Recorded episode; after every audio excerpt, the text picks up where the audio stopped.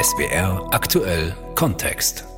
Auch in diesem Jahr gibt es wieder drei europäische Kulturhauptstädte, unter anderem Bad Ischl im Salzkammergut.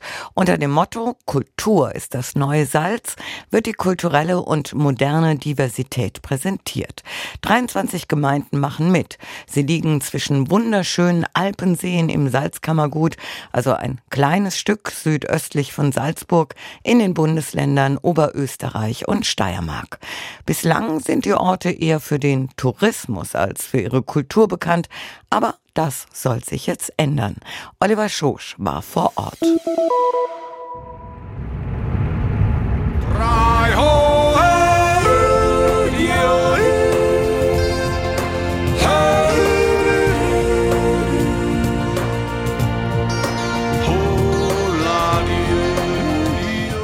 Perfekte Einstimmung bei einer Autofahrt ins Salzkammergut.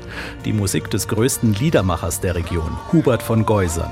Er trägt seinen Heimatort im Salzkammergut im Namen, Bad Geusern.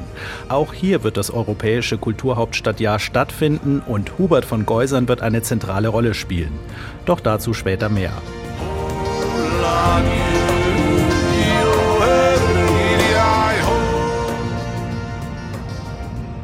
Von der Autobahn A1 von Wien kommend biegt man kurz vor Salzburg ab Richtung Süden.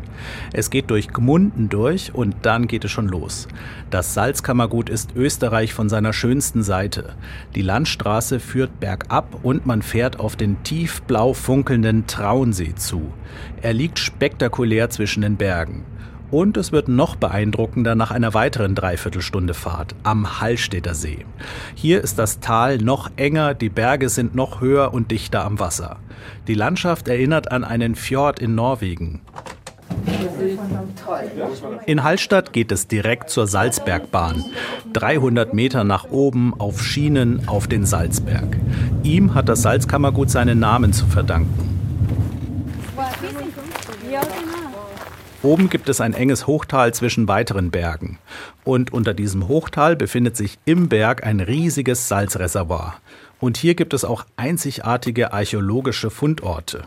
So, dieses enge Tal. Hans Reschreiter ist der Forschungsleiter im Salzbergwerk. Er steht draußen und erzählt einer Besuchergruppe über Hallstatt, dass es die älteste aktive Salzabbaustätte der Welt ist und dass hier schon Steinzeitmenschen Salz herausgeholt haben. Da sehen wir 7000 Jahre Industriegeschichte. Normalerweise, wenn man 7000 Jahre in großem Umfang produziert, ist die Landschaft verwüstet. Wir kennen alle das Ruhrgebiet und so weiter. Hier hat man es geschafft, dass man das nachhaltig macht. Salz war in der Steinzeit sehr wertvoll, weil man mit Salz Fleisch haltbar machen konnte. Doch wie kamen die Menschen vor 7000 Jahren auf die Idee, genau an dieser Stelle nach Salz zu graben? Wir haben salzhaltige Quellen. Es gehen die Tiere dorthin und es wachsen ganz andere Pflanzen dort. Und vor 7000 Jahren haben die Menschen beschlossen, dem Salzwasser nachzugraben und sind dann in über 30 Metern Tiefe auf Steinsalz gestoßen. Die ältesten Bergbauwerkzeuge, die wir kennen, sind Hirschgeweih damit kann man wie mit einem Pickel arbeiten. Vor rund 3500 Jahren in der Bronzezeit, als es dann Bronzewerkzeuge gab, haben die Salzbergarbeiter bis zu 300 Meter tief gegraben. Damals gab es im Salzberg schon ein System aus Schächten mit Holztreppen und Salzlagerstätten auf verschiedenen Ebenen. Auf einer Führung können Touristen sehen, was von den prähistorischen Salzabbaustätten noch übrig ist. Der Salzhersteller Salinen Austria AG und das Naturhistorische Museum Wien haben im Bergwerk eine Art historischen Erlebnisparcours eingerichtet. Die Salzwelten Hallstatt. Und es gibt auch spezielle archäologische Führungen. Der Archäologe des Naturhistorischen Museums Wien, Daniel Brandner, steht vor einem Tunnel, durch den es in den Salzberg hineingeht. Zu Fuß, 350 Meter weit. Als erstes kommt eine Kammer mit einer dicken Salzschicht an der Wand. Sie ist braun-orange und sieht ein bisschen aus wie Glas. Daniel Brandner schlägt ein paar Salzkristalle heraus mit einem nachgebauten Werkzeug aus der Bronzezeit. Das ist ein Pickel aus Bronze auf einer Schäftung aus Buchenholz und damit wurde in der Urgeschichte hier das Steinsalz trocken abgebaut. Heute ramponiert man sich beim Salzabbau allerdings nicht mehr so sehr die Knochen. Es gibt elektrische Bohrgeräte und das Salz wird mit Wasser herausgelöst und durch Leitungssysteme abtransportiert. Der Tunnel führt zu einer weiteren Salzkammer, die durch einen Erdrutsch verschüttet wurde. Ein kleiner Teil wurde von den Forschern wieder freigelegt und hier gibt es allerhand Hinterlassenschaften von Bergarbeitern aus der Bronzezeit. Vor allem Holzstämme und ganz viele Schichten von abgebrannten Holzspänen, mit denen man früher die Grube ausgeleuchtet hat. Alles top erhalten, obwohl es rund 3200 Jahre alt ist. Für die Archäologen eine wissenschaftliche Sensation. Durch die salzhaltige Umgebung ist eben alles konserviert wie am ersten Tag, bis in die Zelle hinein, bis in die DNA hinein. Das ermöglicht uns hier wie in einer Zeitkapsel Einblicke in prähistorische Lebens- und Arbeitswelten, wie sie an kaum einem anderen Ort weltweit möglich sind. Daniel Brandner zeigt mit einem Stift auf einen kleinen braunen Klumpen an der Wand. Ein Stück Kot eines Bergbauarbeiters. Hier gab es einigen Kot und auch Essensreste. Sie zeigen, was die Menschen in der Bronzezeit verzehrt haben. Da sehen wir auf der einen Seite, dass hier über Jahrhunderte in Eintopf aus Gerste, Hirse und Saubohnen gegessen wurde, aufgebessert mit Fleisch. Auf der anderen Seite konnte der älteste Nachweis für Blauschimmelkäse angetreten werden, aber auch Bierkonsum oder Konsum von Blutwurst. Die Forschung soll in den kommenden Jahrzehnten ausgeweitet werden. Daniel Brandner hat mit anderen Forschern und Bergbauarbeitern einen Zugang freigesprengt zu einer weiteren, noch größeren prähistorischen Salzkammer. Mit einem Grubenhund, einem Förderwagen mit Sitzen geht es wieder nach draußen. Spannende Einblicke über das Leben und Arbeiten in der Urgeschichte. Und das ist auch ein zentraler Bestandteil des Programms der Kulturhauptstadt Bad Ischl Salzkammergut. Natürlich ist der Salzabbau ein wichtiger Aspekt. Elisabeth Schweger ist die Intendantin der Kulturhauptstadt, eine bekannte österreichische Kulturmanagerin. Sie war unter anderem Intendantin des Schauspiels in Frankfurt am Main. Schweger erklärt, warum der Salzabbau aus ihrer Sicht unbedingt zum Kulturhauptstadtjahr im Salzkammergut dazugehört. Kulturhauptstädte haben schon zum Inhalt, dass sie sich mit einer Stadt oder in dem Fall mit einer ganzen alpinen ländlichen Region auseinandersetzen, was historisch passiert ist wodurch sich das ganze Land einfach auch entwickelt hat. Und der Kulturbegriff ist natürlich in dem Sinn anders zu denken. Durch den Salzabbau wurde die Region zu einem wichtigen Handelszentrum und Knotenpunkt in Europa. Später dann zu einem Kurort, der Herrscher und Künstler anzog. Ab dem späten 17. Jahrhundert wurde das Salzkammergut vom Hause Habsburg übernommen. Die Habsburger sollen mehr als ein Viertel ihres gesamten Reichtums aus dem Salzabbau erwirtschaftet haben. Ein wichtiger Ort der Salzgewinnung wird nun zur zentralen Kunstausstellung, das alte Sudhaus, eine Fabrikruine in Bad Ischl. Hier wurde früher das aus dem Berg herausgespülte Salz, die Salzlauge, hineingeleitet und in einer großen Pfanne zum Verdampfen gebracht, so dass das Salz kristallisiert. Das Sudhaus steht seit vielen Jahrzehnten leer. Es sind wunderschöne Räume und es kommt auf jeden Fall die Stadtbibliothek hinein und es soll zum Teil ein Kulturzentrum werden. Also das ist durchaus nachhaltig angelegt.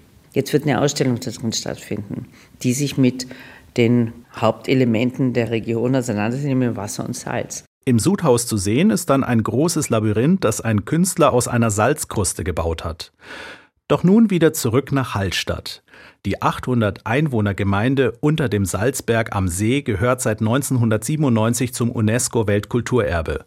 Und sie ist auch bekannt als das Postkartenmotiv Österreichs schlechthin.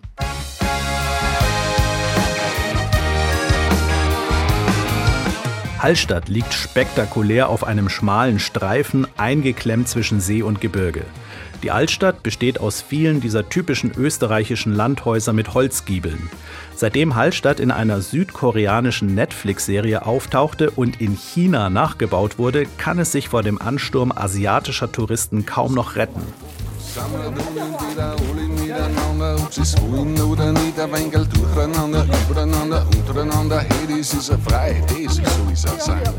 Tausende Touristen zieht es zum berühmten Instagram-Fotospot auf einer kleinen Anhöhe in der Stadt.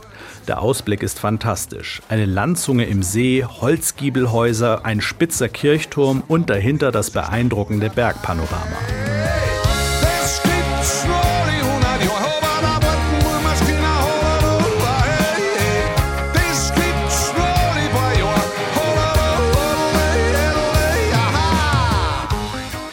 Der Ansturm hat auch Nachteile. Die Anwohner von Hallstatt leiden unter dem Overtourism, erzählt Idam Friedrich. Er ist Mitglied im Gemeinderat von Hallstatt. Wir fordern eine klare Besucherobergrenze. Wenn man sich die Pro-Kopf-Belastung pro Einwohner anschaut, dann ist ja Venedig berühmt und in Venedig kommen pro Einwohner im Jahr 35 Touristen. Hallstatt ist trauriger Weltmeister. Bei uns sind pro Jahr und Kopf fast 1800. Eine andere Zahl macht es vielleicht noch deutlicher. In den 800 Einwohnerort Hallstatt kommen pro Tag bis zu 10.000 Touristen. Der Bürgermeister von Hallstatt, Alexander Scheutz, hat die österreichische Bundesregierung aufgefordert, dafür zu sorgen, dass bei Werbung für den Österreich-Tourismus nicht mehr so oft das Bild von Hallstatt verwendet wird. Doch beim Projekt Kulturhauptstadt mitzumachen, das stand für Hallstatt außer Frage, so Scholz. Also als Bürgermeister sehe ich so, wir waren von Anfang an pro diese Kulturhauptstadt-Idee. Wir waren auch sehr massiv dabei und wir haben immer gesagt, aber in Hallstatt sollen keine Großveranstaltungen abgehalten werden und das funktioniert. Also es werden kleine Sachen in Hallstatt passieren, aber eine Kulturhauptstadt Salzkammergut ohne Hallstatt, das hat sich die Organisation nicht vorstellen können, aber das haben wir uns mir auch nicht vorstellen können. Die größten Events wird es in Bad Ischl geben, der sogenannten Bannerstadt des Kulturhauptstadtjahrs. Es ist eine beschauliche 14.000 Einwohnerstadt am Fluss Traun. Ein Kurort mit einer Salzwassertherme, der ein bisschen so wirkt, als ob hier die Zeit stehen geblieben wäre. Prächtige Gründerzeitvillen, Kirchen und Theaterhäuser. An der Esplanade der Flanierstraße am Flussufer gibt es den Balkon, auf dem im Jahr 1853 die Verlobung von Kaiser Franz und Sissi verkündet wurde. Das frisch verlobte Paar stand damals auf dem Balkon und bewunderte das Feuerwerk. Oh, Franz, Sissi, du machst mich so glücklich. Anders als in dieser Parodie der Bulli-Parade wird in Bad Ischl der Kaiser von Österreich ernsthaft geehrt. Am 18. August gab es erst wieder einen großen Aufmarsch zum Geburtstag des Kaisers. Mit Blaskapellen, mit Menschen mit Degen in kaiserlichen Uniformen und Kirchenvertretern. Blaskapellen, Trachtenvereine, Schützenvereine, das ist fester Bestandteil der lokalen Kultur im Salzkammergut. Einige dieser Vereine gelten als erzkonservativ bis rechtslastig, manche schließen zum Beispiel Frauen komplett aus. Eigentlich ist es nicht unbedingt das, was zum modernen europäischen Gedanken einer Kulturhauptstadt passt. Für die Kulturhauptstadtintendantin Elisabeth Schweger ein schwieriges Spannungsfeld. Und es gab auch viel Enttäuschung über Projektvorschläge, die abgelehnt wurden. Die Schützen wollen wir nicht schießen lassen, weil mir das einfach zu kriegerisch ist und das ist nicht angemessen. Traditionen sind Ressourcen, auf die wir zurückgreifen können, aber um uns weiter zu bewegen. Und wir müssen eigentlich sie ständig überprüfen, ob sie noch stimmen. Und wir haben versucht, natürlich mit diesen Menschen auch zusammenzuarbeiten in den verschiedensten Projekten. Und da ist eine sehr große Offenheit da. Also wir arbeiten mit den Prangerschützen zusammen, mit sehr, sehr vielen Chören. Nussbaumer zum Beispiel ist ein Komponist, den ich sehr schätze. Mit den Prangerschützen, der macht den Salzkammergut Schall. Der Salzkammergut Schall ist ein künstlerisches Projekt zur Eröffnungsfeier am 20. Januar. Und da dürfen dann doch Schüsse abgefeuert werden. Das muss man sich so vorstellen, dass die an verschiedenen Positionen im Salzkammergut stehen und zu gleicher Zeit ihre Schüsse abgeben, sodass dann ab einem bestimmten Punkt die Kugeln sich treffen und dadurch ein bestimmtes Geräusch auch entsteht und ein Klang. So klangen die Prangerschützen bei ihrem Altjahresschießen.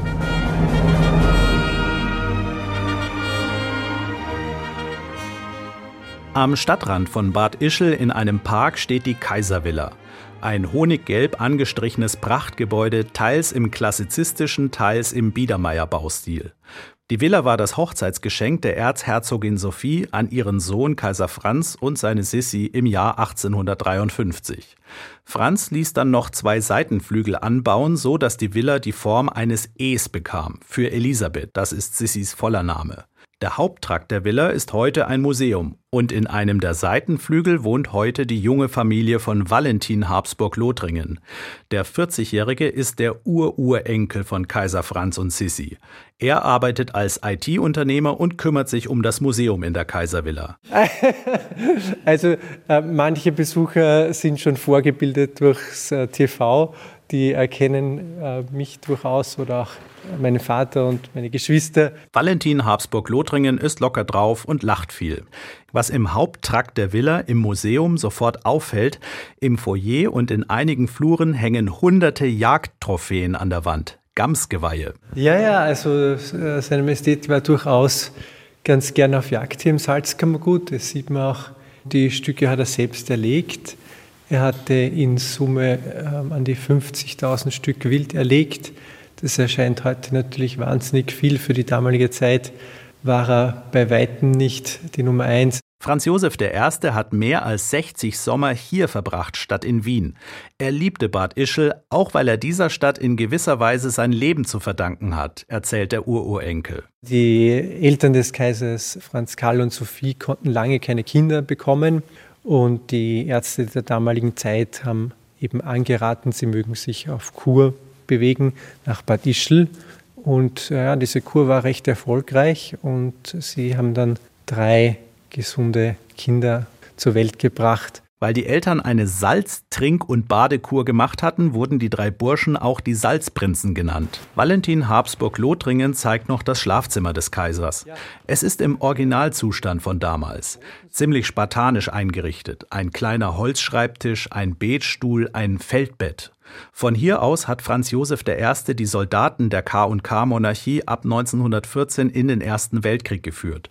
Und er lief dann auch oft selbst in Uniform herum und schlief in einem Feldbett. Er hatte doch äh, sich auch sehr gerne in Uniform gezeigt und war in erster Linie in Jena zu sehen. Ähm, ja, sah sich da auch irgendwie als erster Soldat des Reiches. In Bad Ischl hat der Kaiser auch die Kriegserklärung an Serbien unterzeichnet und das an seine Untertanen gerichtete Manifest zum Krieg.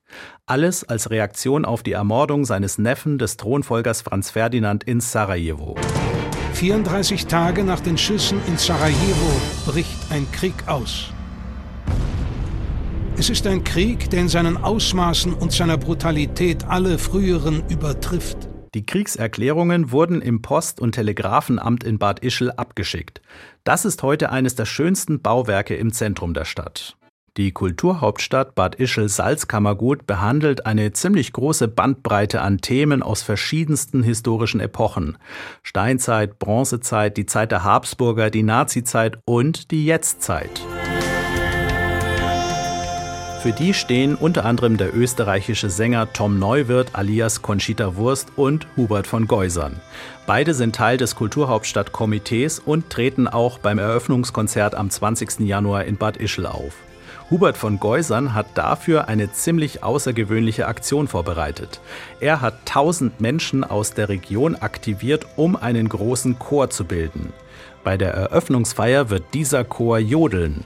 Das Projekt ist noch geheim, doch so klang mal ein früheres Jodelprojekt von Hubert von Geusern.